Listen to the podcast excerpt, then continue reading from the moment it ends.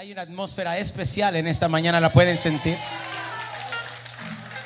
Está cargada esta atmósfera. Vine con una palabra de Dios para ustedes. Y hoy el que más arrebate, más se va a llevar. ¿Dónde estarán? ¿Dónde estarán? ¿Dónde estarán? ¿Estarán por aquí? ¿Estarán por allá? ¿Estarán por acá? ¿O estarán por allá atrás?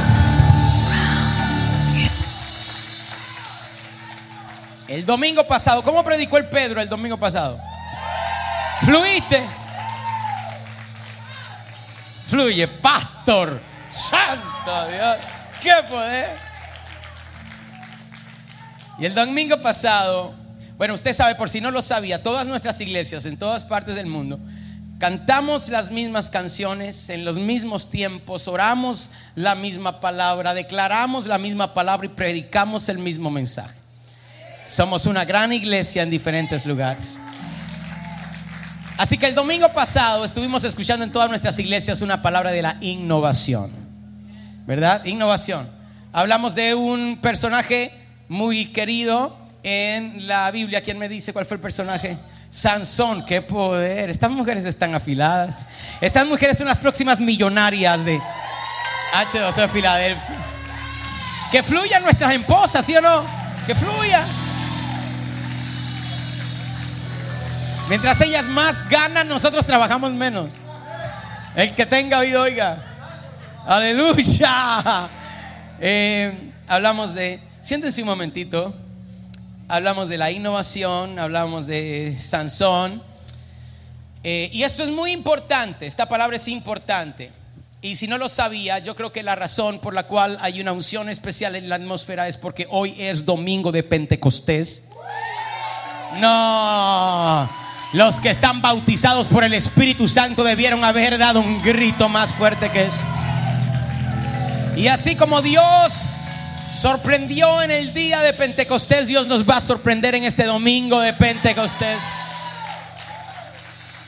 Hace un poquito más de dos mil años atrás, el Espíritu Santo por primera vez descendió como una innovación para hacer algo nuevo.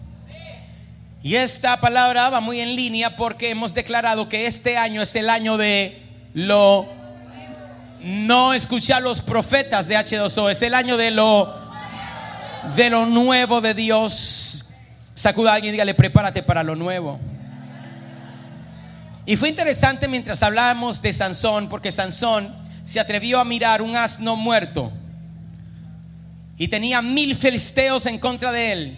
Mil filisteos y un asno. y encima muerto mil filisteos y un asno y encima muerto. Algunos de nosotros hubiésemos corrido, otros hubiésemos llorado, otros nos hubiésemos puesto a orar, Señor, ¿por qué me pones en esa situación? Pero Sansón se atrevió a mirar en el asno muerto su mayor oportunidad y declaramos en el nombre de Jesús que mientras los analíticos sociales en toda la tierra están diciendo que estamos entrando en una de las peores recesiones financieras de la historia del mundo, yo estoy profetizando que los hijos de Dios vamos a prosperar en medio de las peores de las... Quisiera tener, alguien lo arrebató por allá, quisiera tener a alguien aquí. Los hijos de Dios vamos a prosperar, vamos a acudir a alguien y dígale vecino, trátame bien. Dígale, trátame bien, trátame bien, trátame bien, que se me está a punto de soltar una mayor bendición. Aleluya. Santo Dios, si quieres podemos bajarle un poquitito al teclado y vamos a entrar esta palabra porque esto va a estar sabroso hoy. Entonces, Sansón se atrevió a ver en un asno muerto su solución del mayor problema. Y con la quijada de un asno mató a mil filisteos. Qué tremendo. Levántame sus manos y diga, mi mayor oportunidad estará en mi peor situación. Apláudele al Señor porque Dios está a punto de mostrarla.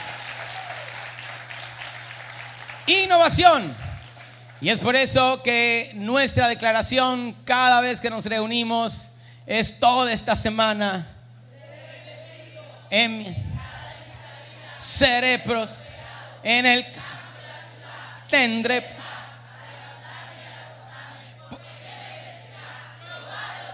nací para triunfar, jamás.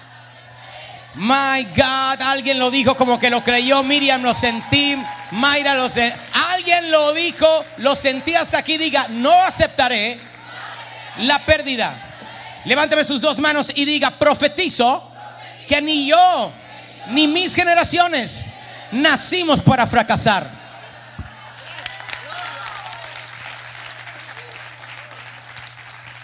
No naciste para fracasar, naciste para el éxito.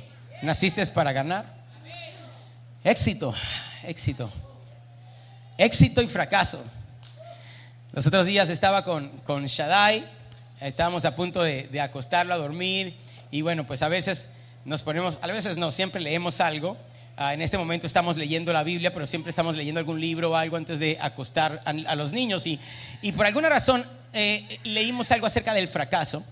Y Shaddai me preguntó, papi, ¿qué es fracaso? Y yo dije, ah, fracaso, eso es fácil. Fracaso, hijo, fracaso es no tener éxito en algo. Y después me preguntó, Gracias, ustedes, ustedes tienen hijos, ustedes, ustedes tienen hijos, ustedes saben cómo es la cosa. Bueno, papi, pero ¿qué es el éxito? Y ahí sí que me puso a pensar. Éxito, a ver, éxito. Y que le respondo a Shaddai, éxito. ¿Qué es el éxito? Porque si le digo que éxito es alcanzar lo que uno quiere y que si alcanzas lo que tú quieres, pero lo que tú quieres que alcanzaste no es aquello que estabas creado en la tierra para alcanzar. O sea, entonces, ¿qué es éxito? Si es éxito alcanzar algo. ¿Y qué pasa cuando alcanzas algo, pero siempre queremos alcanzar otra cosa después de que alcanzamos algo? Entonces, realmente qué es éxito. Y el niño está ahí esperando que yo le dé una respuesta de una pregunta simple y yo me estoy volviendo loco. Estoy teniendo, estoy teniendo una crisis de estrés en el momento. Santo Dios, ¿qué es el éxito? Y la pregunta simple de un niño me hizo meditar profundamente realmente en el éxito. Y y vine a una definición, esta es mi definición de éxito. Si quiere, busque con qué escribir porque el Señor va a hablarle en este día. Esta es mi definición del éxito. El éxito no es un lugar ni es una meta. El éxito es un estado de ser. ¿Qué es el éxito? El éxito es un estado de ser que consiste en ser feliz con cada paso logrado. Habrá alguien que me está siguiendo. Es un estado de ser que consiste en ser feliz con cada paso logrado y también ser cada vez mejor y en tener un equilibrio en todas las facetas de nuestra vida. Levánteme sus manos y diga ser feliz en cada paso y querer ser cada vez mejor. Apláudele al Señor, yo creo que esa es una muy buena definición y va muy en línea con lo que enseña la palabra acerca del éxito. Hoy vamos a entrar en un texto y antes de entrar en el texto, eh, primeramente tengo que decir que eh, es bonito hablar del éxito, pero el éxito no solamente tiene tiene la complicación de su definición, sino que también el éxito es complicado, sobre todo cuando nosotros no nacemos con una etiqueta en la frente que nos dice qué debemos de alcanzar en nuestra vida, a dónde debemos ir. ¿Cuál tiene que ser nuestra profesión? ¿Con quién tenemos que casarnos? ¿Cuánto le gustaría haber nacido con una etiqueta? O sea, que te dé el nombre y el número de teléfono. Santo Dios, eso hubiera sido una bendición tremenda. Entonces termina siendo el éxito un, un, gran reto cuando, cuando no sabemos definir realmente qué es lo que tenemos que hacer en nuestra vida para ver el éxito paso a paso. Y peor aún, no sabemos cuándo vamos a alcanzar aquello que muchas veces nosotros definimos como éxito.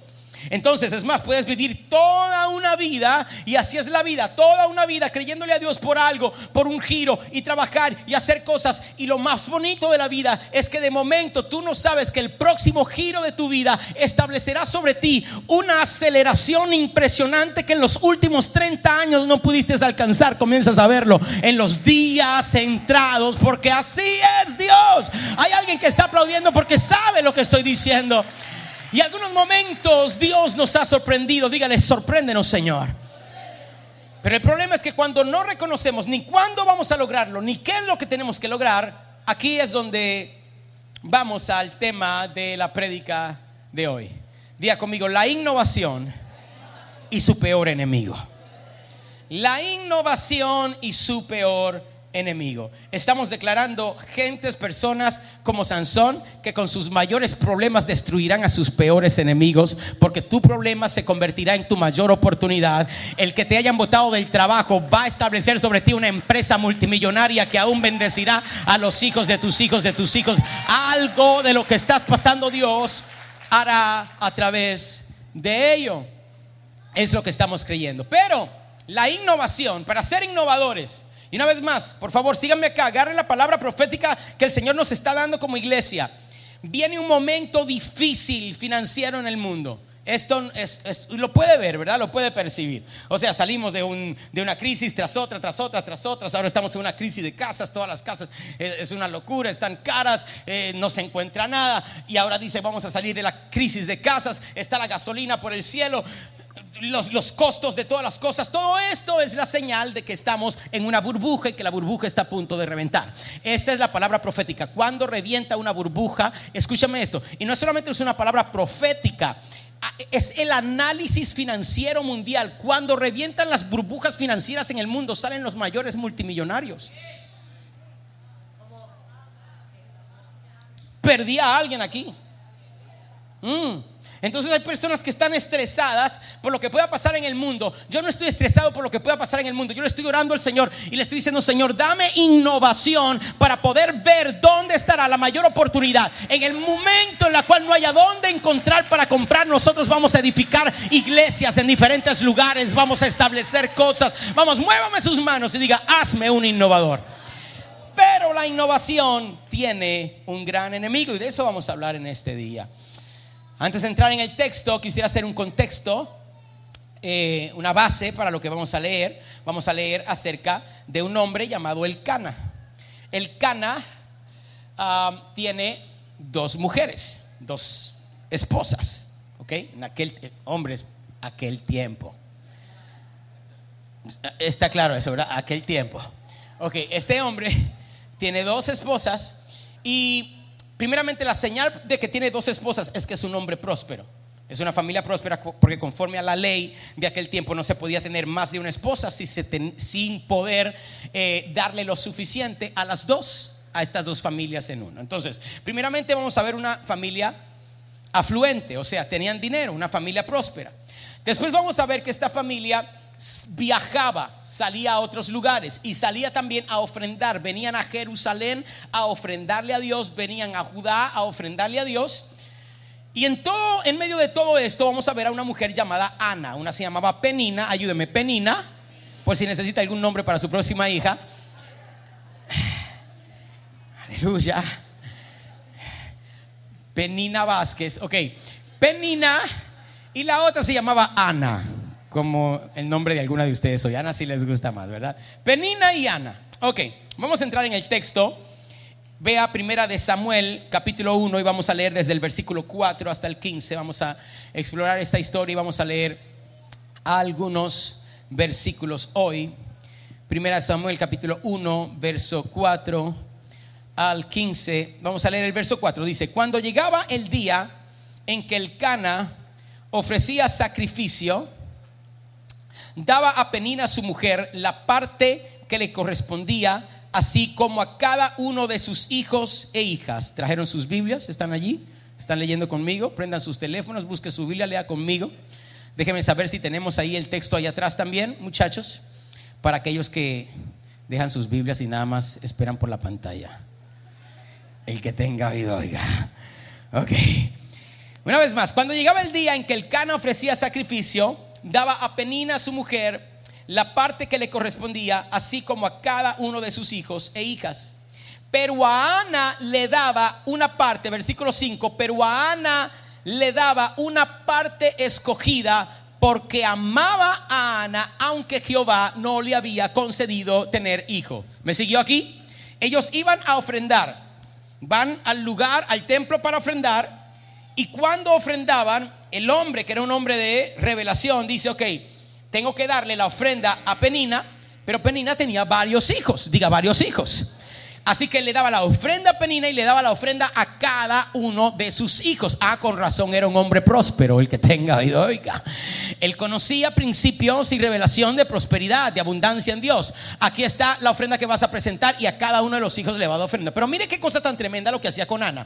Iba donde Ana y le decía, Ana, yo sé que tú eres estéril, no tienes hijo, pero esto es lo que yo voy a hacer voy a traer esta ofrenda para ti. Y esto lo hacía todos los años. Y le daba la ofrenda a Ana y le daba la ofrenda del hijo que no tenía. Hay alguien que me está siguiendo acá. O sea, con razón después Dios le dio el milagro. Hay alguien aquí. Este hombre comenzó a quitar el mundo espiritual a través de lo profético. Aquí está tu ofrenda, pero también está la ofrenda del hijo que no tienes. Pero esperen. Ok, ok. Sigamos entonces. Dice, porque amaba a Ana, aunque Jehová no le había concedido tener hijo. Verso 6.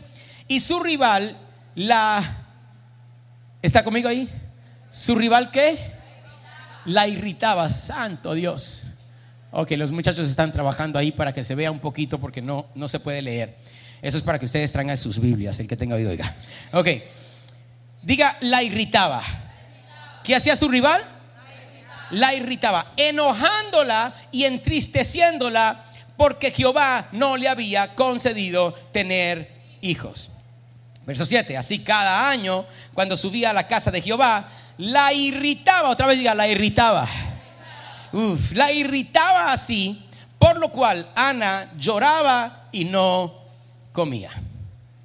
Y el cana su marido le decía, Ana, ¿por qué lloras? Sacude a alguien y dile, ¿por qué lloras?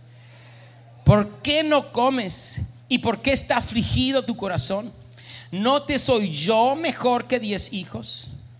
Después de comer y beber en Silo, Ana se levantó y mientras el sacerdote Elí estaba sentado en una silla junto a un pilar del templo de Jehová, ella con amargura del alma oró a Jehová y lloró desconsoladamente e hizo voto diciendo, Jehová de los ejércitos, si te dignas mirar a la aflicción de tu sierva, te acuerdas de mí y no te olvidas de tu sierva, sino que das a tu sierva un hijo varón, yo lo dedicaré a Jehová todos los días de su vida y no pasará navaja por su cabeza. ¿Dónde están las mujeres que hacen pacto con Dios? Oh Dios, Satanás sabe que una mujer que hace pacto es peligrosa, el que tenga oído oiga. Verso 12. Mientras ella oraba largamente delante de Jehová, Elí observaba sus labios, pero Ana en silencio. Ana oraba en silencio y solamente se movían sus labios, pero su voz no se oía. Por lo que Elí la tuvo por borracha, ebria. Entonces le dijo a Elí, que era el sacerdote, ella estaba orando en el templo, le dice Elí, ¿hasta cuándo estarás ebria? Digiere tu vino. Pero Ana le respondió, no, Señor mío, soy una mujer atribulada de espíritu. No he bebido vino ni sidra, sino que he derramado mi alma delante de Jehová.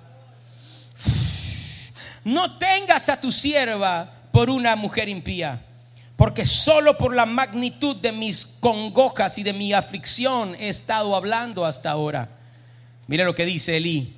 Ve en paz y el Dios de Israel te otorgue la petición que le has hecho, le dijo Elí. Uf, alguien le está aplaudiendo al Señor porque sabe que Dios está a punto de responder las peticiones que Padre, en medio de este aplauso declaro en el nombre de Jesús que hoy, día de Pentecostés, será un día de contestación de peticiones. Vamos a hacer nacer el propósito. Yes, yes, yes, yes. El éxito está a la puerta y mientras otros pierdan, nosotros ganaremos. Mientras otros corran, nosotros nos mantendremos de pie. ¿Habrá alguien en este lugar? Uh, alguien lo está creyendo. Yes. Dice que la mujer Penina la irritaba. La irritaba. ¿Alguien se ha, sentido alguna vez irritado aquí? Ayúdeme, por favor. Irritados irritados por el gobierno, irritados por la ciudad, irritados por el vecino, irritados por el hijo, irritados por la esposa, irritados por la suegra, habla Jehová, que tu siervo oye, irritados agentes de irritación. irritados. Dice la Biblia que Penina irritaba a Ana. Pero quiero declararte esto. Hay cosas que te irritan que no vienen del infierno. De hecho, hay cosas que vinieron a irritarte que son enviadas por... De, de, hecho, de hecho, de hecho, le voy a decir un poquito más. Su pastor ha venido como profeta de Dios en este día a irritar a alguien aquí. Espero que alguien esté listo. Oh, yes. Tu pastor ha venido a incomodar el espíritu de alguien que esté listo para entrar en su próximo nivel. Entonces, al no saber la grandeza que cargamos, nosotros cometemos un gran error. Nos conformamos con nuestro estado actual. Pero la palabra entonces, ahorita definimos qué es el éxito. ¿Por qué no definir más bien entonces qué es conformismo? Ah, conformismo. Vamos a ver, mire lo que dice el diccionario del conformismo. Dice, conformismo es la actitud de la persona que acepta fácilmente cualquier circunstancia pública o privada, especialmente cuando es adversa o injusta. Eso es un conformista. Conformista, conformarnos, aceptar situaciones. Y ahí viene Ahí viene un gran problema para nosotros, sobre todo para nosotros los cristianos, aceptar situaciones, porque hay una línea demasiado fina, Minerva, en aceptar situaciones. O sea, cuando sabemos que estamos siendo conformistas y cuando sabemos que estamos teniendo fe. Hay alguien que sabe lo que estoy diciendo, o sea, o sea, cuando necesito conformarme con la situación y cuando necesito hacer algo al respecto, cuando sé que estoy siendo conforme y cuando sé que estoy haciendo algo. Porque en sí mismo aceptar la situación no suena malo, ¿verdad? Aceptar cualquier situación. Eso no es malo. Lo que es malo es aceptar cualquier cosa que sea menos que lo que Dios tiene para tu vida. Ahí es donde está el problema. El conformista acepta menos de lo que Dios tiene. Pero claro, es muy difícil no hacerlo porque muchas veces no sabemos qué es lo que Dios tiene para nosotros. ¿Cuántos están conmigo acá?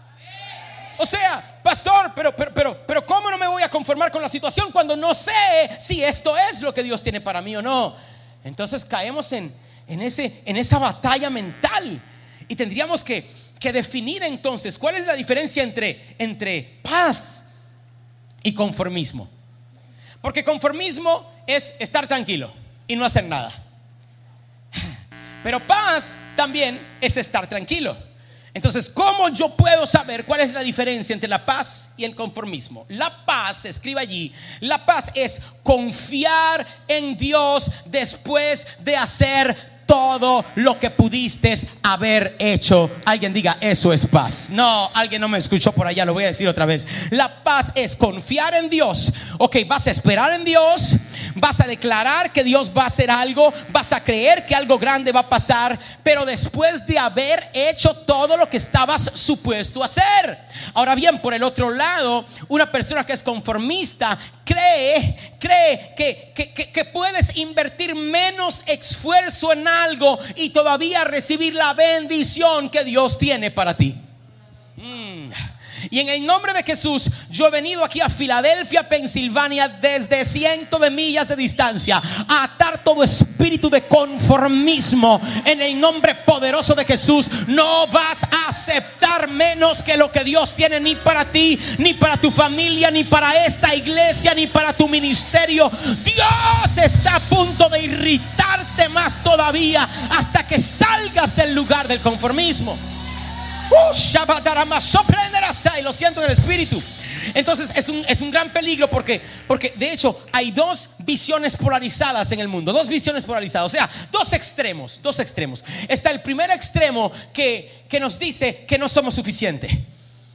Es un sentido de insuficiencia. ¿Cuántos saben lo que estoy diciendo? ¿Alguna vez te has sentido insuficiente? No importa lo que hagas, sientes que no es suficiente. ¿Cuántos han estado ahí alguna vez? Aleluya. No importa lo que hagas, sientes que no es suficiente. No es suficiente. Y hay un gran peligro, hay un gran peligro en ese sentido de insuficiencia, porque en el sentido de insuficiencia comenzamos a buscar personas que nos aplaudan porque nosotros no hemos aprendido a aplaudirnos internamente a nosotros mismos. Uy, quisiera tener a alguien que está acá en este lugar que entiende lo que estoy diciendo. Entonces el sentido de insuficiencia nos lleva a no celebrar las victorias. Entonces estamos siempre buscando qué es lo próximo, qué es lo próximo que tengo que hacer. Ok, logré esto, ahora qué más viene, qué puedo hacer. Y no tenemos un momento, no pausamos un momento para observar lo que hasta ahora hemos logrado y decir gracias Señor por lo que has hecho. Y es verdad que no estoy donde quisiera estar, pero bendito Dios que no estoy donde estaba. Hay alguien que me sigue acá. Y es un gran peligro, Carmen, porque cuando no aplaudimos a nosotros mismos, cuando no aprendemos a aplaudirnos a nosotros mismos, entonces, ¿se lo digo o no se lo digo? ¿Quieres que lo ayude o que los engañe? Como dice Sojo. Hay algunas personas que no se casan por amor, señores.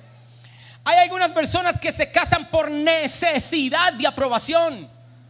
Ay, perdí a alguien, le, le di en la llaga a alguien. O sea, o sea, o sea, o sea, o sea, te explico, te explico. Tienen una necesidad tan grande de ser aplaudidos, de ser afirmados por alguien. Mm, esas son las personas que tienen un, un fondo, un fondo hueco o un hueco sin fondo. Cualquiera de las dos. Y, es un gran problema porque entonces cuando te casas, porque tienes un, tienes un fondo sin hueco en ti, que estás buscando la aprobación de los demás, alguien que, le aplaudes, le das a tu, a tu marido o a tu esposa el trabajo de aplaudirte. Ay, mi amor, ¿cómo veo hoy? Me veo bella, mi amor. ¿Todavía crees que me veo bella? Sí, mi amor, te dije hace media hora ay, ay, ay, no sé si puedo predicar esto, no. Hace media hora te lo dije, mi amor. Ay, mi amor, pero, pero mira, es que, es que no me siento, es que me siento así, es que me siento. Y el gran problema aquí es que por más que aplaudes a un fondo sin hueco, las personas que están enfocadas en la aprobación siempre buscarán más aplauso porque no han aplaudido, no han aprendido a aplaudirse a sí mismo. Ah, hay alguien que me está siguiendo acá. Yes, yes, yes. Vete, vete, vete practicando y apláudete en este día por todo lo que has logrado. ¿Dónde está la gente que entiende que Dios tiene algo más para ellos, pero que al mismo tiempo hazlo? ¿Qué importa si te aplauden tus hijos? Apréndete a aplaudirte. ¿Qué importa si te aplaude el vecino, el esposo? Vamos, este aplauso es por ti. Este aplauso es por ti. No te has aplaudido todo el 2022. Toma 22 segundos para aplaudirte.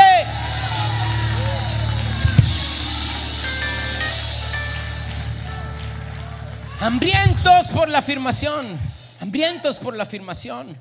Cuando somos hambrientos por la afirmación, somos condicionados a la inferioridad. Una llaga podrida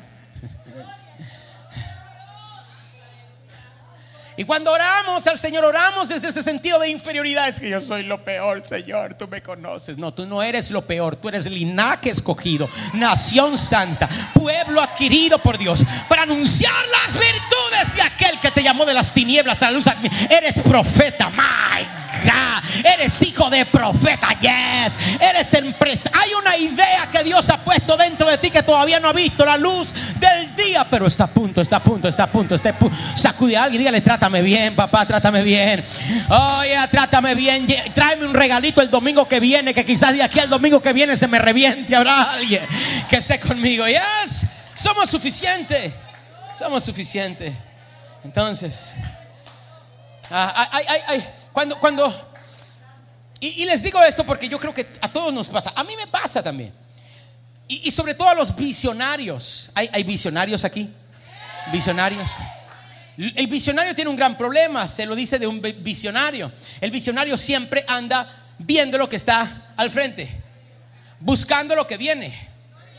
Y es un gran problema porque a veces estamos tanto buscando lo que viene que perdemos lo que está pasando hoy. Ah, no, no, no, usted no me está siguiendo acá. Uh, perdemos lo que está sucediendo y no podemos gozar la vida y el presente.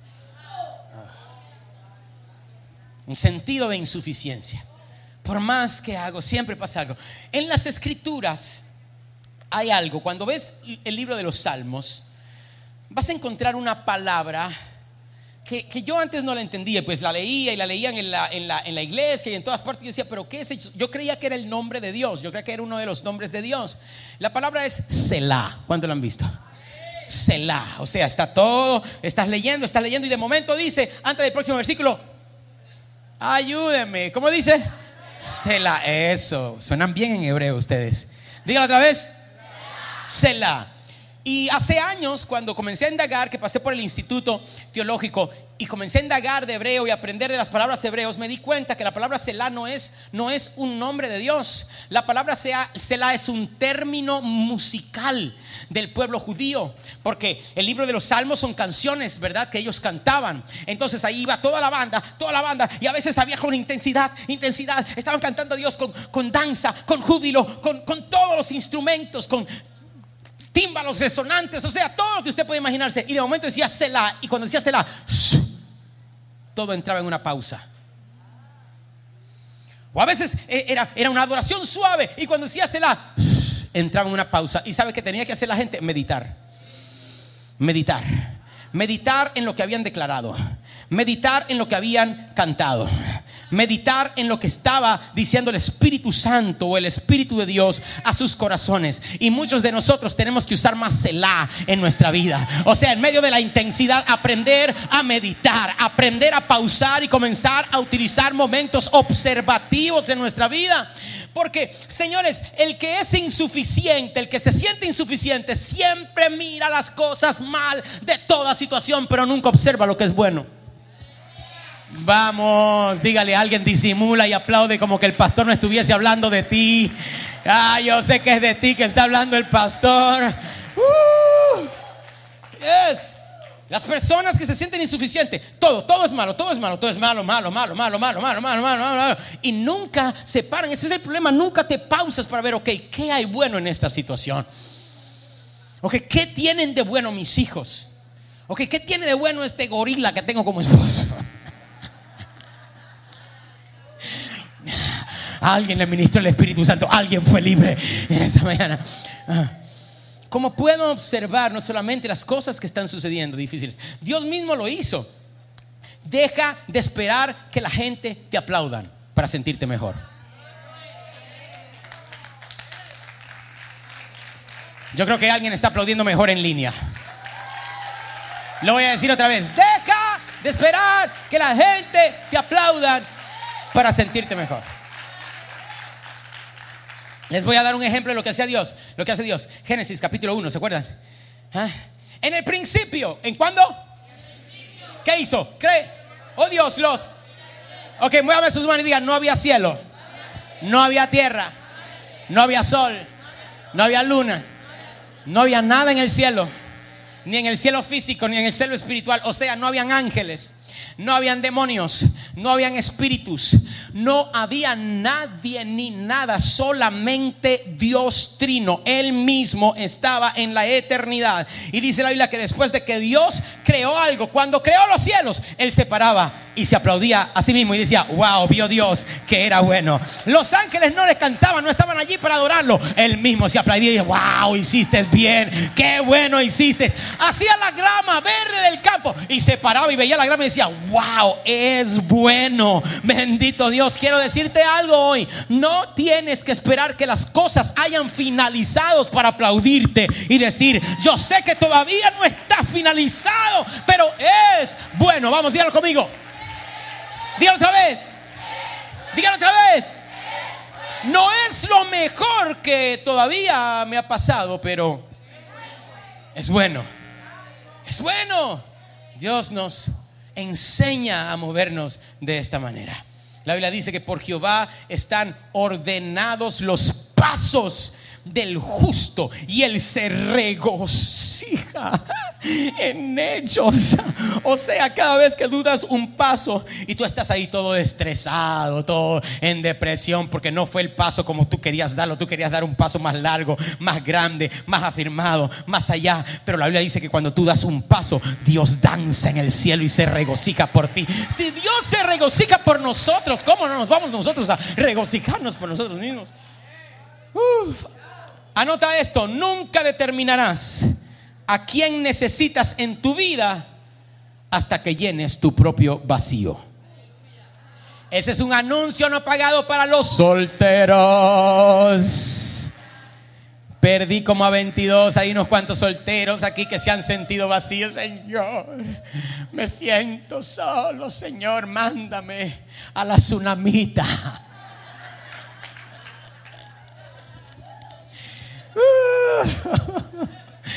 Aleluya.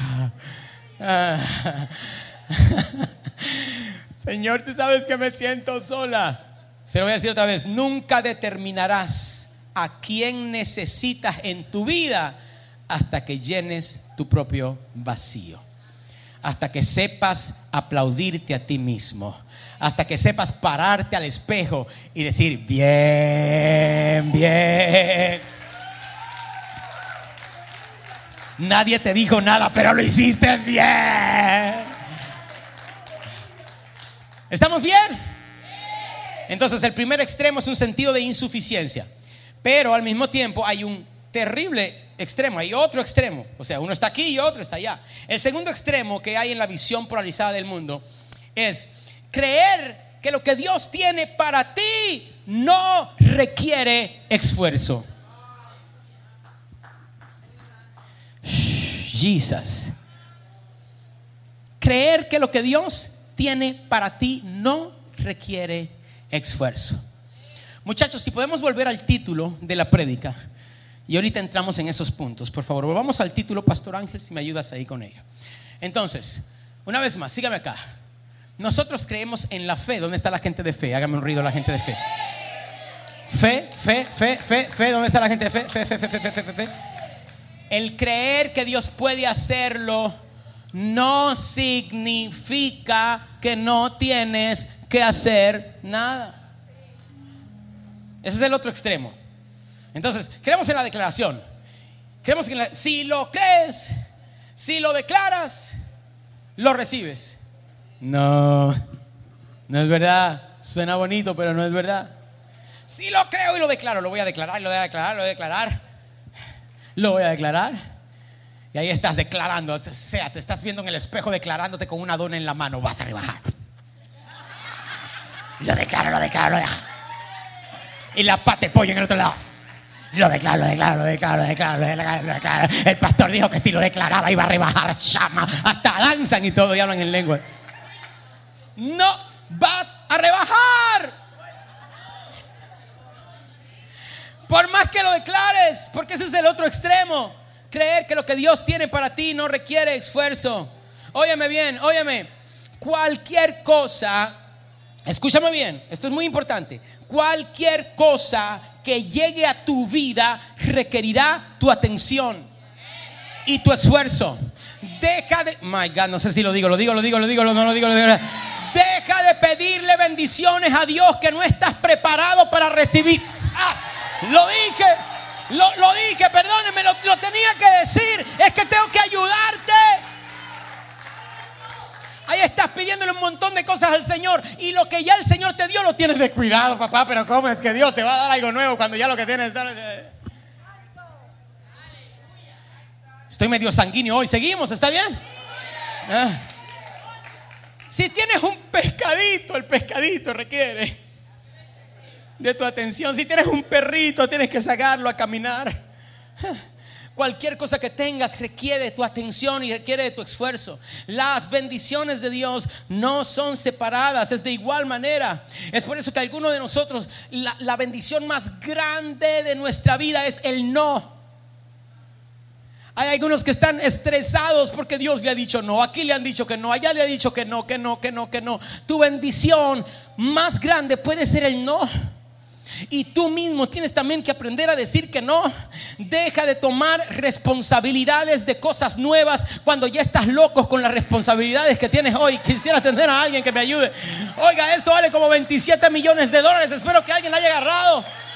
Deja de tomar cosas nuevas en tu vida requiere para entrar en una dimensión de innovación y de cosas nuevas que tú des lo mejor que puedes dar y no darás lo mejor que puedes dar cuando tienes más de lo que puedes tener.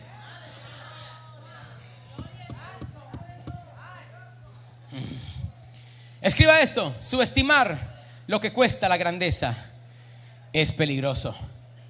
Subestimar lo que cuesta la grandeza es peligroso porque hay algunos que le están pidiendo grandeza a Dios y no saben lo que cuesta no saben lo que es tener grandes cosas. Mucho dinero trae mucho estrés. Perdí a alguien acá. Y si no sabes manejar los estrés en tus dimensiones más bajas, no podrás manejar los estrés en las cosas más profundas. Dios está buscando personas que sepan gozarse en medio del estrés. Es por eso que las riquezas del mundo añaden con ellas tristezas, pero las riquezas de Dios añaden con ellas alegría. No es que no haya estrés en medio de las riquezas de Dios, es que hay personas que han recibido las cosas grandes de Dios, pero saben cómo manejarlo porque han aprendido en los niveles más básicos de su... Sacude a alguien y le tienes que aprender, tienes que aprender. Este es el tiempo de aprender. Subestimar lo que cuesta la grandeza es peligroso. Entonces creemos que no es necesario mantener las cosas. Ay, Dios mío, esto se va a poner peor todavía. ¿Me están siguiendo? ¿Están bien conmigo? ¿Dónde están los casados? Hace falta un peniel de matrimonio aquí, pero urgente.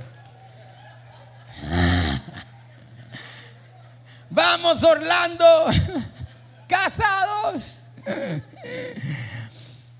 Ah, mantener mantener nuestras relaciones.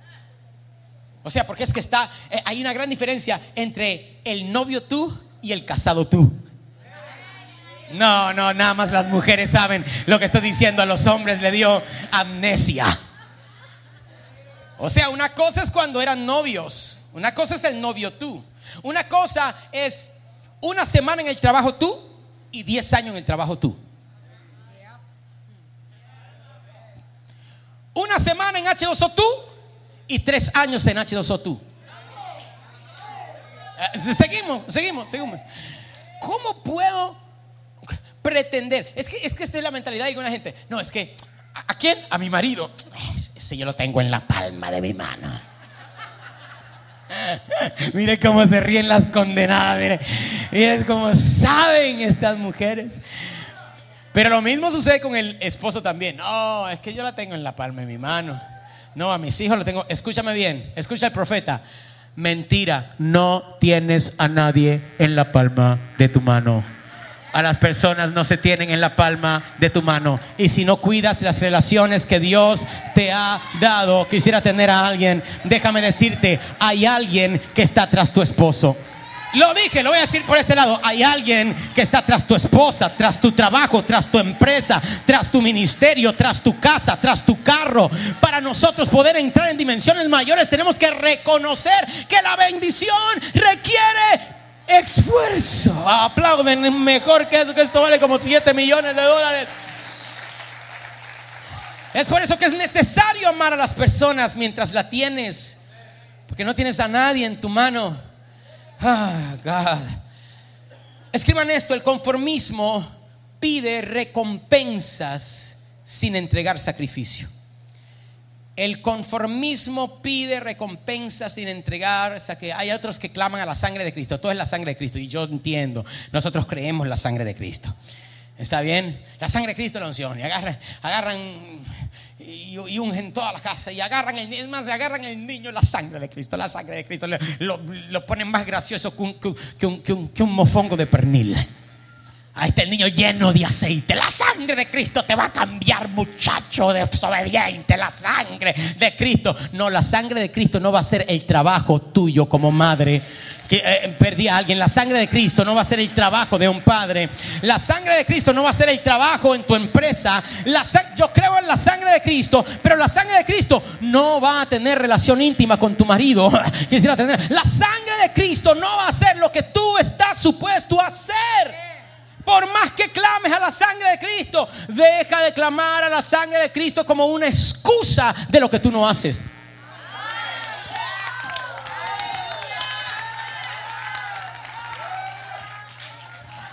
Esa dolió, ayúdeme, diga, ¡auch! Ayúdeme, por favor. Y lo peor de todo es que después culpas a personas y culpas a situaciones y culpas hasta a Dios mismo. Señor, pero es que en la iglesia me dijeron que si yo diezmaba y ofrendaba y, el Señor me iba a dar la bendición. Sí, el Señor te dio la bendición, pero tú la gastaste.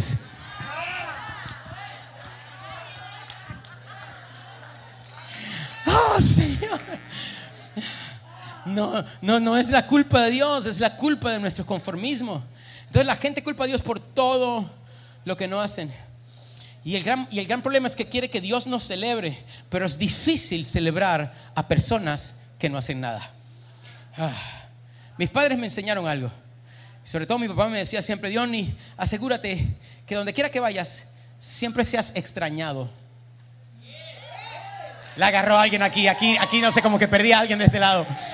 Siempre seas extrañado. Que cuando no estés, te extrañen. O sea, hay personas que se quieren ir de un trabajo, de una organización, de una iglesia, y entonces se quieren ir y te piden una reunión de, salida. Yo quiero reunirme con usted porque es que, es que, es que me voy. Vete. O sea, ¿para qué me estás pidiendo una reunión para verte? Si tienes que irte, vete, papito. O sea, yo ni me di cuenta que estabas aquí. Dios mío, sigo por ahí. estamos en peligro allí. ¿Quieres una reunión para irte y no has hecho nada? ¿Para qué quieres una reunión para irte si no estás aquí ni estás allá? Entonces yo tengo que asegurarme que yo haga lo suficiente para donde quiera que yo me paro, el día que yo no esté, yo sea extrañado. Oh, yes. El día que salga de viaje tu mujer diga, Dios mío, mi amor, ven ya. Yo sé que tenemos 25 años de casado, pero, pero no puedo tener suficiente de ti. Habrá alguien ahí. Perdí como a 22. Dijo, dijo alguien, pastor, pero eso será real. Eso puede ser. Claro que puede ser. ¿Cómo puedo mantener la bendición en aquellas cosas que ya Dios nos ha dado? Es por eso que compararse con las personas es, es, es, es muy peligroso. Le estoy dando muchas, muchas joyas. Espero que la estén agarrando. Escriban esto. Deja de tomar trofeos por carreras que no corriste.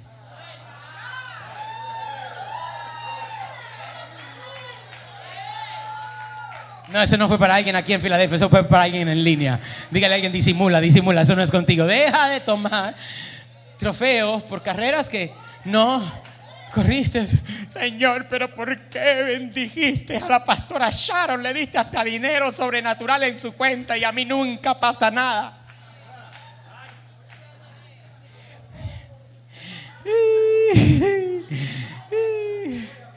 En el Eva te salimos, salió el pastor y la pastora agarrado de mano y rápido la mujer le mete el pellizcazo al hombre. Así me tienes que tratar. Estoy profetizando, estoy bien, estoy bien, estoy fluyendo. Te voy a, te voy a decir algo. Mm. Él no te puede tratar como el pastor trata a la pastora, al menos que tú lo trates como la pastora trata al pastor. No, perdí, eso fue muy profundo para alguien acá. Eso fue muy profundo. O sea, quieres trofeo de cosas que no corriste. Quieres resultado de trabajo que no trabajaste y te comparas a los demás y estás frustrado por no tener lo que los demás tienes, para poder tener lo que los demás tienes, tienes que hacer lo que los demás hicieron. Por favor, ayúdenme, por favor, aquí. Es por eso que la Biblia dice, compararse con otros no es sabio. Dígalo fuerte conmigo, compararse con otros. Vamos, escríbalo ahí en el chat. Compararte con otros no es de sabios. Miren lo que dijo Warren Buffett. Dijo, un idiota con un plan vencerá a un genio sin plan en cualquier momento. Señor, pero yo creo que yo soy más inteligente que él. Señor, pero si yo canto mejor que ella. Señor, ok, pero no estás haciendo lo que ellos hacen. O sea, no estás ni allá acá, estás como que en un lugar neutro, estás como en el limbo. O sea, o sea, ¿sabes cómo lo llama la Biblia? Una persona tibia. No eres ni frío ni caliente. Si no cambias la temperatura de la iglesia, no te vamos a extrañar cuando no estés. Uno aplaudió, yo sé que estuvo fuerte esa. Pero esperen, vamos a hacerlo más personal porque esa le cayó muy duro a alguien. Si no cambias la temperatura de tu relación,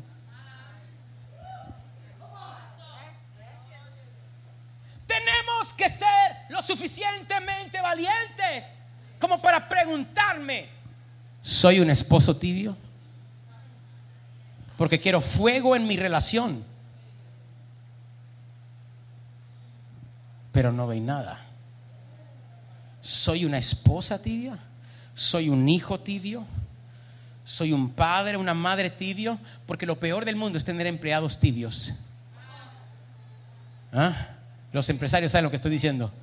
Es tener jefes tibios pastores tibios, discípulos tibios, personas. Mira lo que Jesús, lo que el Señor dice de los tibios, Apocalipsis 3, verso 15, dice, yo sé todo lo que haces, que no eres ni frío ni caliente. Como quisiera que fueras lo uno o lo otro. Vamos a acudir a alguien, dígale, sé lo uno o lo otro, papá, por favor, pero sé algo, sé algo, haz algo. Como quisiera que fueras lo uno o lo otro, pero ya sé que eres tibio, ni frío ni caliente. Y como eres tibio, ayúdame, te... Esta gente lee en su Biblia, ¿qué voy a hacerte? Vomitaré de mi boca. Es por eso que los empleados tibios son expulsados de las organizaciones. Es por eso que los maridos y esposas tibias no pueden mantener su relación, porque has llegado, pero como has llegado, se te ha olvidado que para mantenerte allí requiere esfuerzo. Bueno, vamos a entrar a nuestro, a nuestro texto. Entonces, aquí vemos a una mujer que está en una rutina. Ana está en una rutina. Porque Ana no puede procrear, pero el problema de Ana es que tiene un marido que ni fu ni fa. Lo dije, Sandra, perdón. Eso es boricua, ¿verdad? Ah, es que estoy casado con una boricua. Sígame acá. Viene un, marido que nada. Entonces, entonces todo está bien. Todo es mi amor. Todo es la flor. Todo es la cosa. ¿sabes qué yo he aprendido en mi vida? Hay gentes que lloran, que hay que dejarlos llorar, señores. Hay gentes que están en una situación y se quejan que hay que dejarlos quejarse. El problema de Cana, ¿sabe cuál era? Que ella lloraba y ella, mi amor, no te preocupes por esa situación, tranquila, eso no es nada. Tú bien, tú me tienes a mí, ¿para qué quieres más? ¿Para qué quieres más? Eh, eh, hay esos amores así son amores peligrosos. Mm, que no me amen de esa manera. Yo a mis amigos quiero que me amen, pero que me amen de verdad. My God. A mis hijos quiero que me amen, pero que me amen de verdad. O sea, papi, no, ¿sabes qué? Es verdad, llora, llora, porque sabes que esa tú puedes hacer mejor que lo que has hecho. Es por eso, ah, quisiera tener tiempo hoy, que hora es, se me va el tiempo, Dios mío. Es por eso, los otros días estaba Shaddai, eh, él, practica karate, y, y, lo pusieron a pelear contra un niño, ¿no? Eh, a hacer la competencia contra un niño, y perdió. Y estaba Shaddai llorando porque pidió. Y ustedes saben cómo son las mujeres, ¿verdad? De alcahuetas. Ay, mi niño, no te preocupes. Yo, no, sí, preocúpate. Llora. Mi amor, pero qué malo eres. No, que llore. Para que aprenda a no perder en la vida. Habrá alguien acá.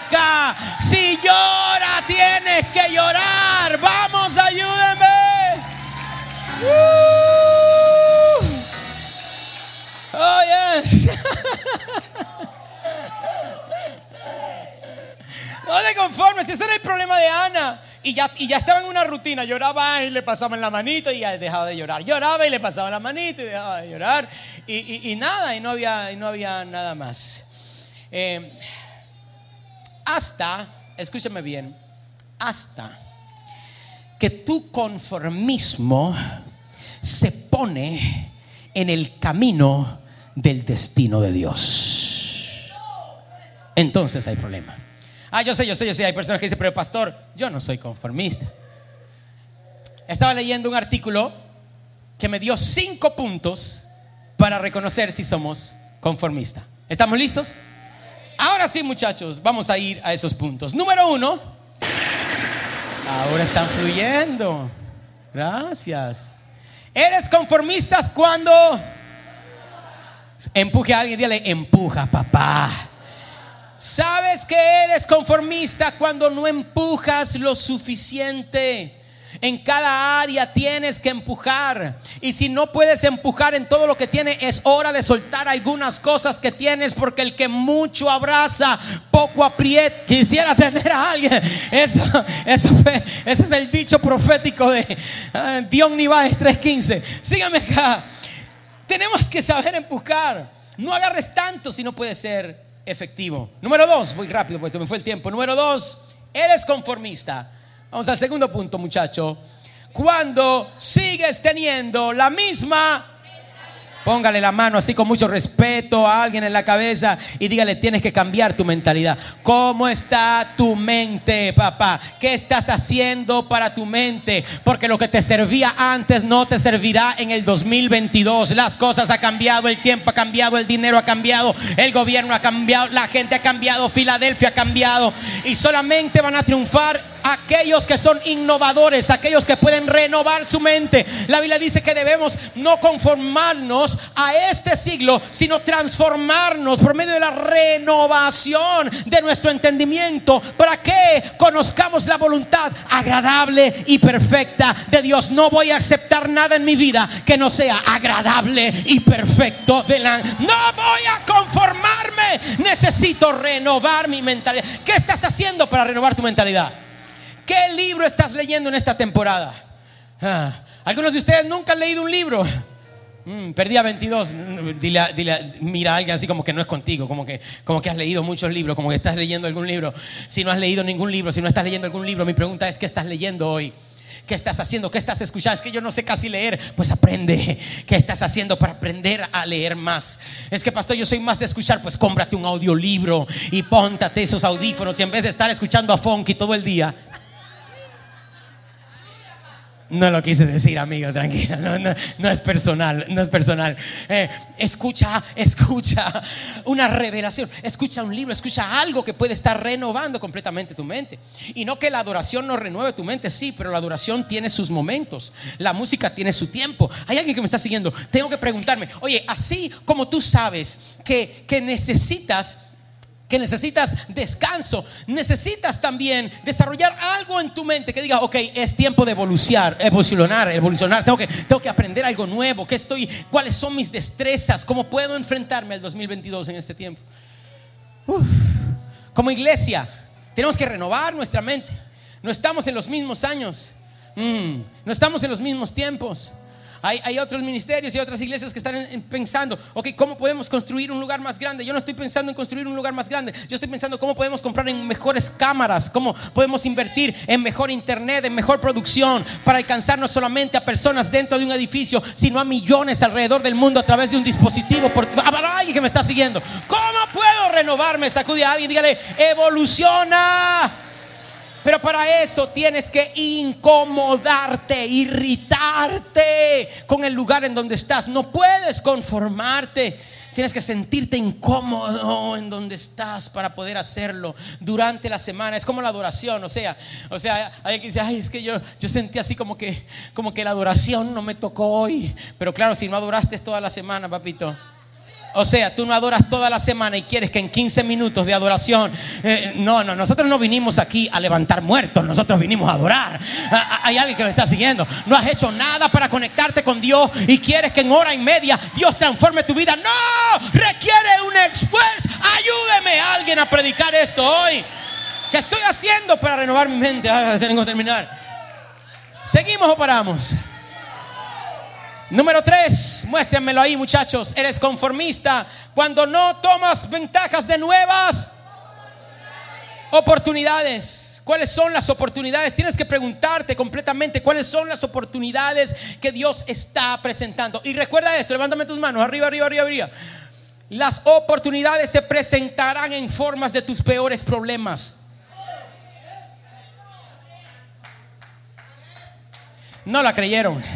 Escúchame bien. El milagro más grande de Ana se escondía en su esterilidad. O sea, o sea, o sea, te lo puedo decir así, te lo voy a decir así para que lo entiendas. Busca a tu gigante. Porque tu mayor oportunidad estará detrás de tu gigante. ¿Cuáles son tus gigantes en tu vida? Ahí es donde tienes que enfocarte. ¿Cuáles son tus peores? Escúchame, la mayor oportunidad de David fue el gigante. Ayúdeme a alguien, por favor. Eso fue lo mejor que le pudo haber pasado en la vida de David. Y mi pregunta es, ¿cuáles son tus gigantes hoy? No corras de tus gigantes, afrontalos. Ahí están tus mayores oportunidades. Número cuatro, tírenmela muchachos, eres conformista cuando no estás manteniendo o haciendo crecer tus relaciones. Y hay relaciones diamantes, hay relaciones importantes en tu vida. Nunca tendrás, agarre la mano a alguien rápido, agarre a alguien y dígale, nunca tendrás más crecimiento que lo que tienes en relaciones. ¿Cuáles son tus relaciones hoy? ¿Cuáles son tus amigos? Mm. Si tú eres el más inteligente en el cuarto, estás en el cuarto incorrecto. Perdí a 22 ahí, no me la entendieron. Ah. Si tú eres el más inteligente de tus amigos, te toca comenzar a buscar nuevos amigos. Alguien ayúdeme, por favor. Relaciones. Mm. Es más, te voy a decir algo. ¿Sabes cómo es señal que estás creciendo? Cuando te juntas con tus viejos amigos y creen que te la das demasiado.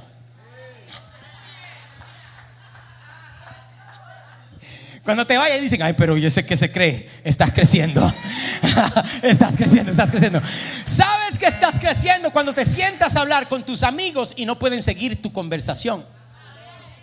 Sabes que estás creciendo cuando están hablando del pasado y tú te ríes un momento, pero ya después te quieres ir porque no hay nada en tu pasado que te interesa. Habrá alguien que me está siguiendo. Hay algo nuevo que Dios está haciendo en tu vida. My God, apláudele a Dios porque yo siento que hay alguien aquí que necesita renovar sus relaciones, relaciones de diamante. Oh, yes, yes, yes. Número 5. Eres conformista cuando no te arriesgas a compartir tus ideas.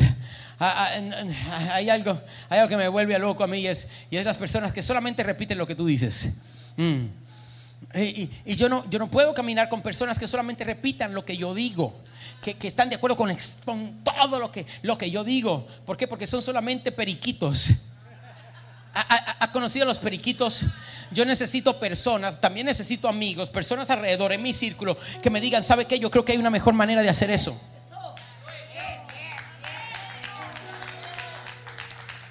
Respeto como lo estás haciendo, pero ¿qué te parece si? Oiga, y muchas veces no van a estar bien, pero me gusta. ¿Sabe por qué me gusta? Porque no tienen temor de decir lo que está en su cabeza. Sal del escondite, sacuda a alguien, dígale, sal de ese escondite ya. Dígale, sal de ese escondite. Dale, dale, profetiza sobre, sal del escondite. ¿Cuál escondite? Te escondes en el silencio. Te escondes en no compartir tus ideas. ¿Por qué? Porque tienes miedo que te rechacen.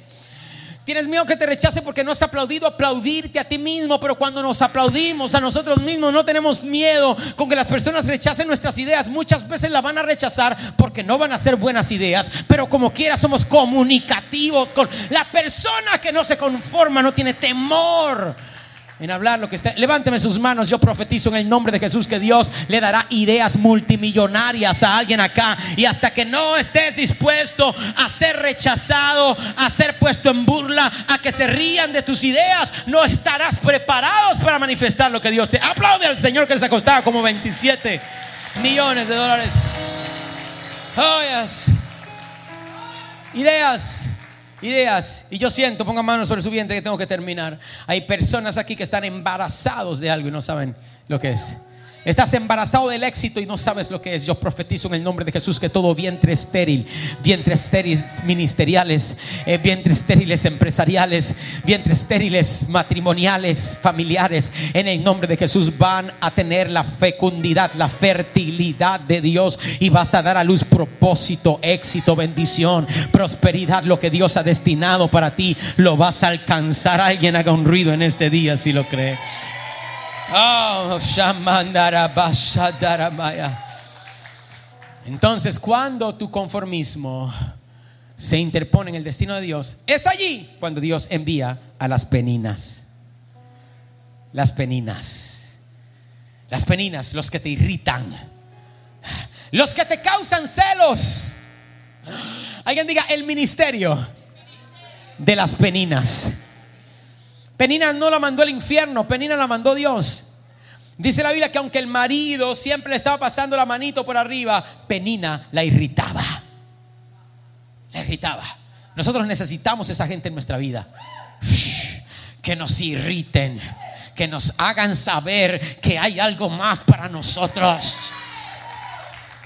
My God, quisiera predicarle esto a alguien que lo esté creyendo. Necesitamos a las peninas. Las peninas son las personas que Dios te manda estrictamente para sacarte de tus casillas. Para volverte loco. ¿Hay alguien aquí que haya tenido alguna penina en su vida? Esas personas son importantes porque es esa incomodidad la que activó en el vientre de Ana lo que Dios tenía para ella. Y para terminar, me hago esta pregunta. Señor, ¿por qué pones en el vientre de una estéril el profeta más grande de todos los tiempos? A mí me cae bien Elías, tremendo, hizo milagros tremendo, me cae bien Eliseo, pero no hubo nadie como Samuel. El momento en el cual My God, quisiera tener a alguien acá. Ana llegó a la iglesia a llorar, a derramarse delante de Dios, a clamar. Clamó tan fuerte que parecía que estuviese borracha. Y no le importó lo que los demás decían porque era ella y Dios, ella y Dios, ella y Dios. Yo creo que hay algo en mi vientre, yo creo que hay algo dentro de mí que aunque los demás no vean, Señor, yo me siento insatisfecha. Quisiera tener a alguien que se sienta de la misma manera. Aquí estoy clamando delante de ti porque creo que me has destinado para cosas más grandes, lugares más grandes. Hacer lo que nadie hizo. Caminar y dejar mis huellas donde nadie la dejó, Señor. No sé por qué, pero hay un sentido de inconformismo dentro de mí. Ayúdame a parir el propósito donde están los que paren. Vamos. Vamos, sacuda a alguien y dile si tienes que llorar, llora. Vamos, vamos, busca a alguien y dile si tienes que clamar, clama. Si tienes que moquear, moquea. Si tienes que hacerlo, hazlo. Pero, pero, pero, pero, pero, pero, pero, pero, pero, pero, pero, pero, pero la Biblia dice que después de clamar, después de llorar, después de moquear, Ana se levantó. Y mi pregunta en este día, he venido desde Miami, Florida, para decirte hasta cuándo vas a llorar, hasta cuándo te vas a quejar, hasta cuándo vas a estar en la misma circunstancia y vas a dejar de llorar y vas a decir, es tiempo de que haga algo al respecto. ¿Cuándo te vas a levantar? Ponte en pie, déjame verte, déjame verte, déjame verte. ¿Dónde están los que se levantan para el propósito? Sacude a alguien, dígale, es tiempo de dejar de llorar. Es tiempo de dejar de llorar. Cuando Moisés estaba al frente del Mar Rojo, ¿se acuerdan? Y detrás venían los, los, los, el ejército del faraón para matarlo. Eran, eran miles y miles. Y ahí estaba Moisés con el pueblo de Israel al frente del Mar Rojo, detrás el, ejército de del faraón. Eh, Moisés está clamando a Dios. Y se acuerdan lo que, lo que Dios le dice. Dios le dice, ¿por qué clamas a mí? O sea, deja de clamar. Hay tiempos para orar, hay tiempos para llorar, hay tiempos para interceder. Pero hay otros momentos que tienes que actuar. Hay tiempos que tienes que agarrar lo que tienes en tu mano. Aunque no parecía que era lo que necesitabas. Eso que tienes en la mano, quiero profetizarle a alguien. Es exactamente lo que necesitas para dividir el mar rojo que está al frente de ti. El Señor le dice, ¿por qué clamas a mí? ¿Qué tienes en tus manos? Levántame tus manos. ¿Qué tienes en tus manos? Y quizás sientes que hoy tienes un vientre estéril, pero Dios tornará los vientres estériles en el vehículo de las cosas más grandes que transformarán el mundo. Oye, pero necesitamos ser irritados. No podemos conformarnos con seguir igual. No podemos conformarnos, tenemos que hacer más. ¿Quieres que Dios te use en la predicación? Dios no te va a usar en la predicación nada más con pedírselo. Tienes que predicar, tienes que ponerte al frente de ese espejo. Haz tu grupo, levanta el discipulado. Vamos, practica, desarrollate. ¿Quieres que el Señor te use en la música? Esta es la plataforma, adoradores. Esta es la plataforma en H2O Filadelfia. ¿Quieres que Dios te lleve a las naciones? Apréndete las canciones bien de aquí. Primero, adora bien, entona bien, toquen bien. Y vas a ver cómo Dios va a abrir los cielos y te va a llevar a las naciones hay alguien que me está siguiendo acá. Tenemos que estar irritados. Yo vine a irritar a alguien hoy. No, es que si me pagaran bien, yo trabajara mejor. Mentira, por eso es que no te pagan bien. Cuando trabajes mejor, te pagarán bien. Cambia tu mentalidad y deja de ser conformista. Semana tras semana, la misma cuestión, la misma mediocridad, la misma bobería, la misma tontería. Y después te quejas que el esposo, que el pastor, que no eres tú. Dice la Biblia que Ana se levantó. Yo digo, Señor, pero no hubiera sido más fácil, ya más fácil haber puesto Samuel en el vientre de Penina. Ayúdeme. Demasiado, ¿verdad que demasiado fácil? O sea, Penina tenía un montón de mocosos ya. Que le volvían la vida de cuadrito a Ana. Un montón de... Hubiera sido más fácil ponerle a Samuel en el vientre de Penina. Porque ya Penina era fértil. Y ya estaba comprobado que tenía muchachos. Pero cuando le pregunto eso al Señor, entonces me, me, quedé y, otras preguntas me salieron. ¿Por qué, ¿Por qué utilizaste a un muchachito para matar a un gigante? Espera, espera, espera. ¿Por, ¿Por, qué utilizaste a un descarriado que salía corriendo de lo que tú le pedías para salvar a Nínive? ¿Por qué usaste a un anciano de 100 años para engendrar a Isaac la promesa?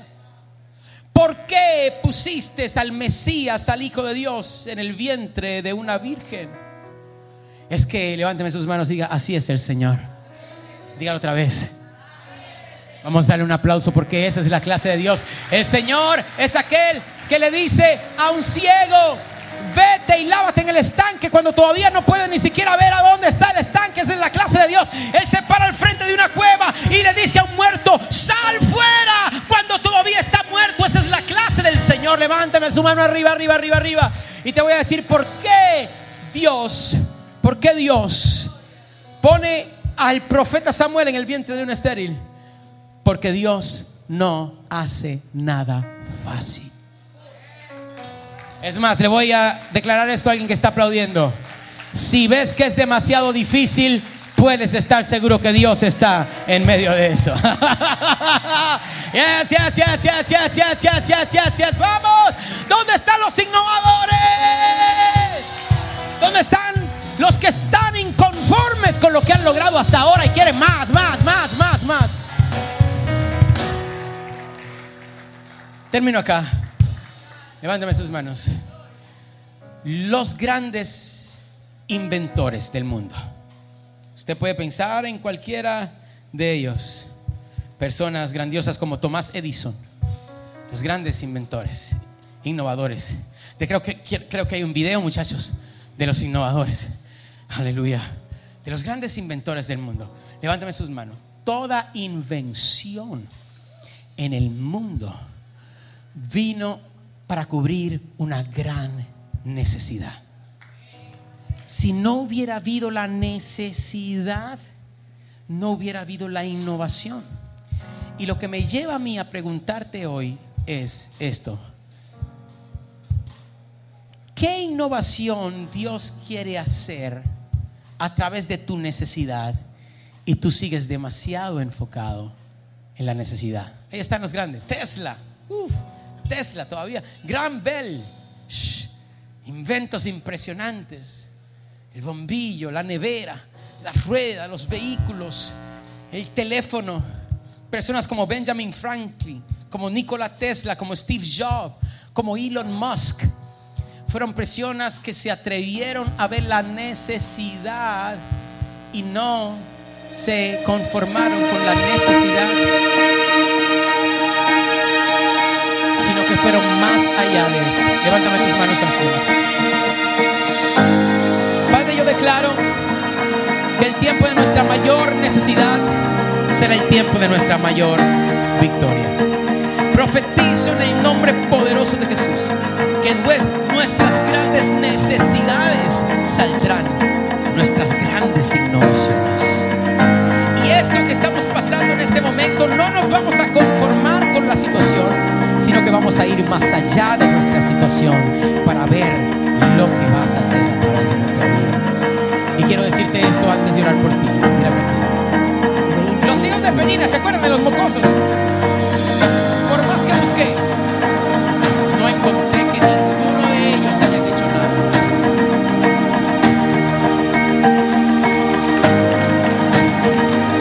Gritaban mucho, hablaban mucho, pero este que que grita mucho y habla mucho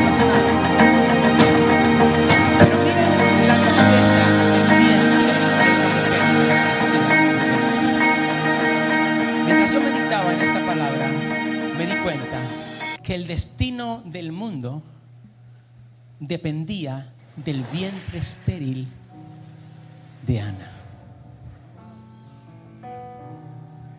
No, no me siguieron. Ok, les explico. Si el profeta Samuel no hubiese nacido, no hubiese un profeta que encontrara a David. Si no hubiese un profeta que encontrara a David, David no hubiese sido ungido como rey. Si David no hubiese sido como rey, no levanta la familia real de David. Y si no hubiese una familia real de David, no hubiese una descendencia de David. Y si no hubiese una descendencia de David, Jesús no hubiera nacido.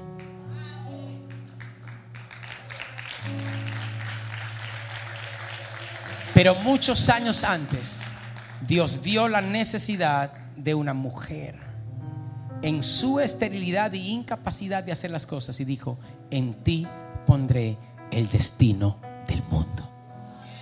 ¡Wow!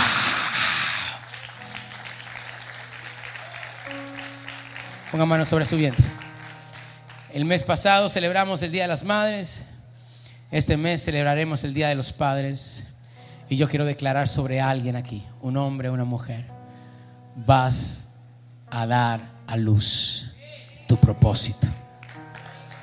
Lo vas a dar, tu destino. En el nombre de Jesús vas a ser innovador porque no te vas a conformar. Y tu mayor innovación saldrá de ese momento, de ese inconformismo. Ahora yo creo que levante las manos al cielo y diga, gracias Señor, por todo lo que me irrita. Ahora piensa, piensa, piensa, piensa. ¿Qué es lo que te irrita? Mm. ¿Qué es lo que te hace llorar?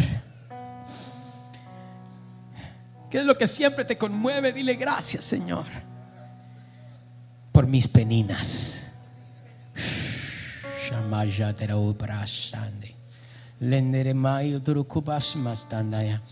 El Espíritu Santo me dice, hay una mujer acá que tienes una idea, es una idea de algo de modas, estoy viendo algo aquí al lado, a mi lado izquierdo, es algo de modas y te estoy viendo dibujando y estás como dibujando y, veo como, como vestidos y como cosas, pero, pero no te has creído suficiente. El Señor te dice, esa idea viene de mí. Y la situación que estás pasando ahora ni siquiera tienes trabajo, el Señor te dice, estoy incomodándote para arrancar tu destino. Señor, mientras tus hijos aplauden, Señor, así mismo hay muchas ideas, así mismo hay muchas cosas, así mismo en la mente de cada uno de nosotros, en nuestro vientre. Hay tanto que alcanzar, Señor. Diga, no estamos conformes. Ahora lo vamos a decir todos juntos. Uno, dos, tres. Es un conformismo sano. Es un conformismo bueno. Es un conformismo que sabe que Dios va a hacer algo más grande con nosotros. Es un conformismo que viene de la plataforma de gratitud. Gracias Señor por lo que has hecho. Pero viene más. ¿Habrá alguien que crea que viene más para Filadelfia?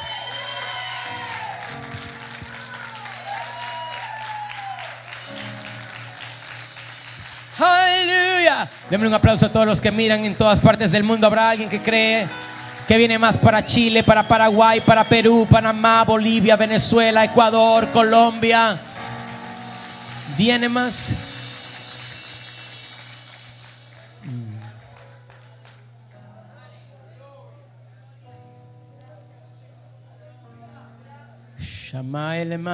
Hay algo que cantamos que dice, más allá de mi sentir, de lo que puedan, sé que vas a cumplir tus promesas para mí. El temor sale de aquí, libertad encuentro en ti, sé que vas a cumplir tus promesas para mí. Apláudele al Señor con todo lo que tienes. Aleluya. El principio de todo es Jesús. Él es el principio de la innovación y si el Señor no está en tu vida, te faltará todo. ¿Qué le parece si le damos una oportunidad en esta mañana? Alguien de decir, Señor, toma mi vida, toma mi corazón, toma mi mente, haz conmigo lo que tú quieras. Allí con todo ojo cerrado en este lugar, ponga manos sobre su pecho, así sobre su pecho, Señor, toca cada corazón. Y aquellas personas que te necesitan en este día, declaramos que habrá una transformación, un cambio, Señor, radical para cada uno de ellos. En el nombre poderoso de Jesús, todo lo que has prometido y Satanás quiso robar, Señor, tendrá que entregar de vuelta con creces. No tenemos miedo a los gigantes, no tenemos miedo a los grandes retos, no tenemos miedo a lo nuevo. Que venga la crisis y tiene que venir, voy a prosperar en medio de ella, porque seré una persona innovadora. Tu bendición estará sobre mí. Donde quiera que estés, cuando cuente hasta tres, si necesitas hoy a Jesús, vas a levantar tus manos. Todo ojo cerrado. Uno, dos, tres. Levanta tus manos ahora, ahora, ahora. Gracias, Señor, por ella, por ella, por ella, por él, por él, por todos los que levantan sus manos. Padre, hoy es el nuevo día, la nueva temporada y el nuevo tiempo para ellos. No baje tus manos, bien arriba. Los que han levantado sus manos. En el nombre de Jesús, profetizo que desde hoy comienza el nuevo libro de tu vida. Dios activa algo nuevo sobre ti, mujer, hombre, joven que estás aquí. Es más, donde quiera que estés con tu mano arriba, ¿qué le parece a H.O.S.O. si me ayudan a venir al frente. Ayúdenme a venir al frente. Vean, quiero, orar por ustedes, por ustedes, vengan. Y por ustedes allá arriba que han levantado las manos, vengan. Y por allá también vengan. Todos los que han levantado las manos que dicen, hoy estoy creyendo por mi nueva temporada. En el nombre de Jesús, vamos, apláudemele a cada uno de ellos mientras vienen. En el nombre de Jesús. Eso, ven por aquí, por aquí, por aquí. Vamos, apláudele hasta que venga el último de ellos. Aleluya. Más allá de mi sentir, de lo que pueda vivir, sé que vas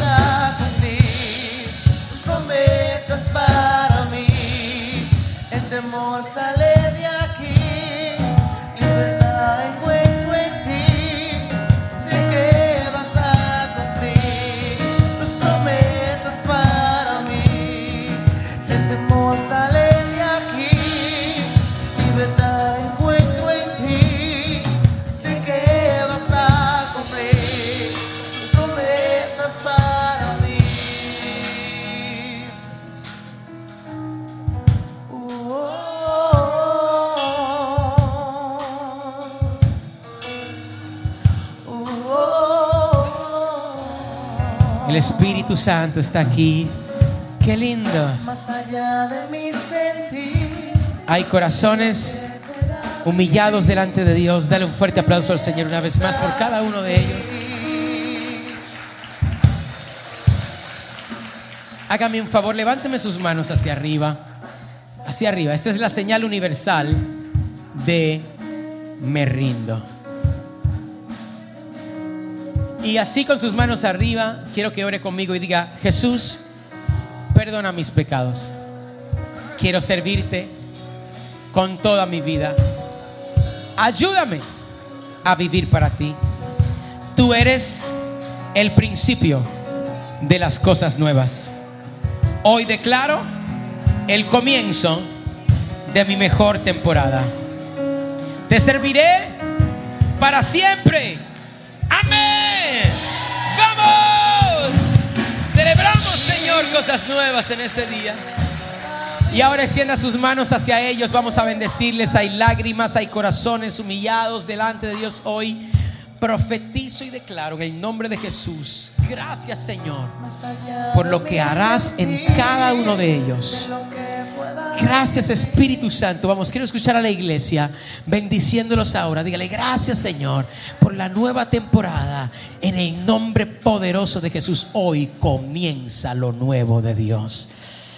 Amén. Wow, wow, wow. Gracias Señor. Shabbatana. A través de ustedes aún personas que no están aquí serán tocados, transformados. Veo a alguien con un problema de pastillas. Ush, hasta que es libre en este momento. Alguien aplaude al Señor. Vamos, vamos, la gloria de Dios está aquí. Así dice el Señor. Vamos, muchachos, ayúdenme. El teclado, déjame escuchar el teclado. Yes, yes, yes, yes, yes, yes, yes. lo estoy rompiendo ahora, dice el Señor. Lo estoy rompiendo ahora, dice el Señor.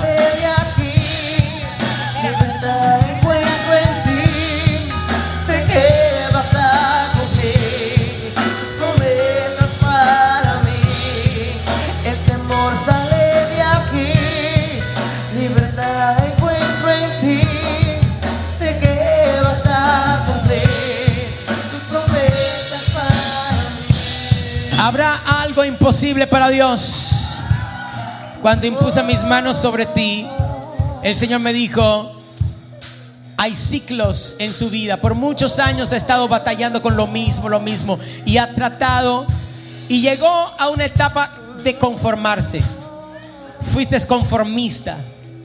Conformista con, con la adicción, conformista con lo mismo, conformista con vivir en la misma. El Señor dice, cuando impuse mis manos sobre ti, dije, dice el Señor, hoy voy a romper los ciclos porque te levantaste como Ana y no te has conformado más con tu situación. Más allá de Y el Señor me mostró, el Señor me mostró una mesa llena de pastillas y me dijo, el problema son las pastillas y no lo ha podido romper, Shama, pero he venido con unción y con fortaleza para romper todas las cadenas. My God, habrá alguien en este lugar. Mientras alguien aplaude al Señor, estamos creyendo por cadenas que son rotas. Mírame, Marilyn, Mar- ¿cómo te llamas? Marilyn Shemashaya. Marilyn, nunca te he visto, nunca he hablado contigo. ¿Es primera vez que vienes? ¿Habías venido antes? en el panel. Estuviste en el Peniel, vamos. El Señor me mostró un problema con pastillas, ¿tiene sentido? Sí, sí. Por años. Años he tomado pastillas para depresión, para dormir. Para todo, para todo, atada con pastillas. Pasti- Vi una mesa llena de pastillas. El Señor dice, después de hoy no necesitarás ni una pastilla más. Eres libre, eres libre, libre, libre, libre, libre, libre, libre, libre, libre, libre, libre, libre, libre, libre, libre. Cuando se levante de ahí, se levanta completamente libre. Habrá alguien acá.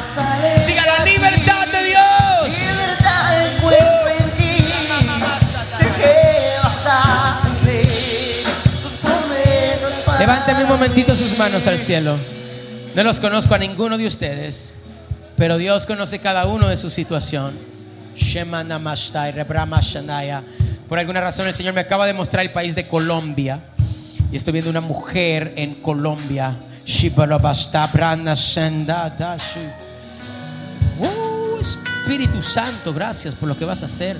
Hay sanidad en otras naciones, hay liberación. Van a llegar a sus casas hoy, van a encontrar milagros en sus casas. Estoy viendo algo que le estás pidiendo al Señor conforme a algo de un trabajo. Un trabajo. El Señor dice, te voy a sorprender. El Señor dice, en los próximos cinco días voy a abrir la puerta que estabas esperando. Vamos, alguien está arrebatando allá por puertas abiertas.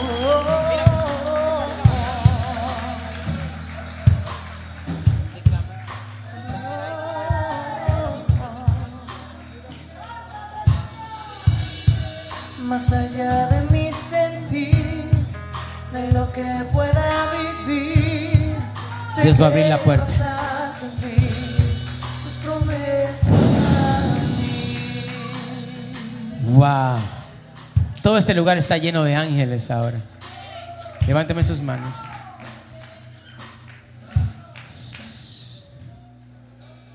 Hay una atmósfera del cielo ahora.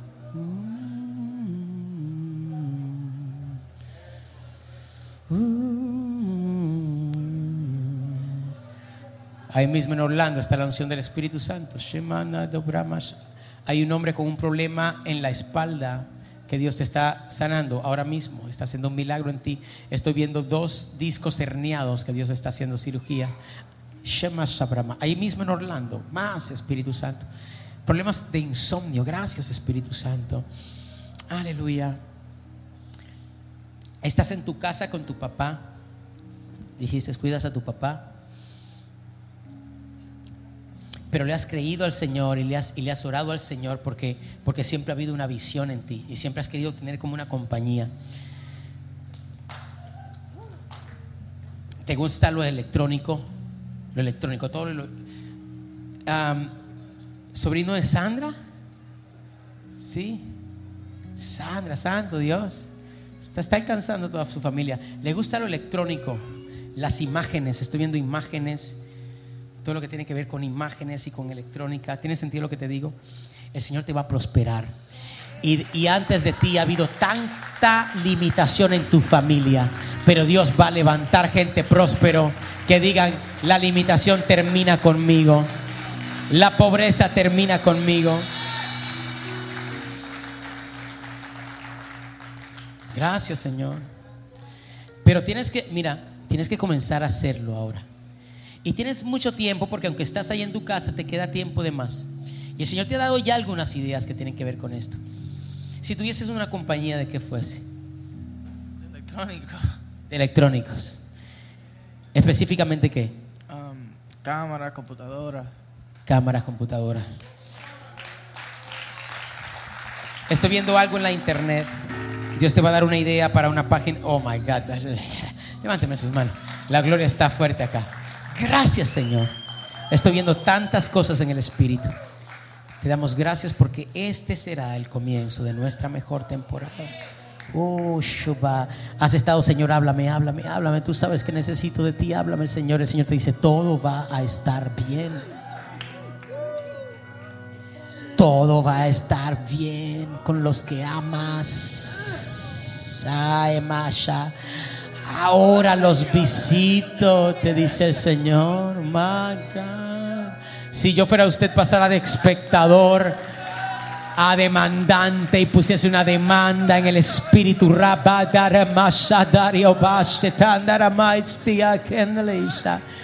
Espíritu Santo, profetizo en el nombre de Jesús. El Señor me dice cinco días, domingo, lunes, martes, miércoles, jueves, viernes. ¿Cuántos creen que vamos a entrar al fin de semana que viene con milagros, celebrando? Hay algo. Pero no porque lo declaramos, sino porque vamos a hacer algo esta semana al respecto. Más. Hay ángeles acá. El tiempo de orar, clamar, moquear, ayunar pasó. Ahora es tiempo de actuar. Perdí a alguien religioso aquí. No le gustó, eso no le gustó a alguien religioso. Porque el religioso nada más le gusta orar de algo y no hacer nada. Ahora vamos a actuar. ¿Qué vamos a hacer? Profetizo que antes del sábado que viene ya tendrás grandes testimonios de lo que Dios habrá hecho en el nombre poderoso de Jesús. Uh,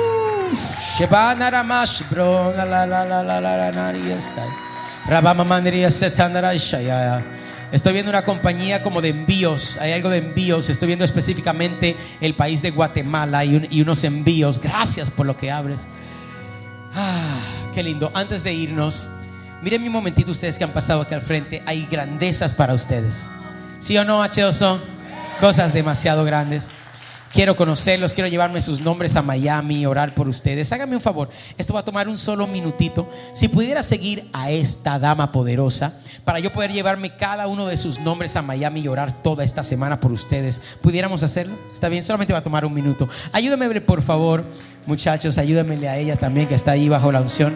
Aleluya, débenle un gran aplauso mientras ellos comiencen a pasar. Te levantas con tu milagro, mujer. Levántate como Ana con tu milagro. Aleluya.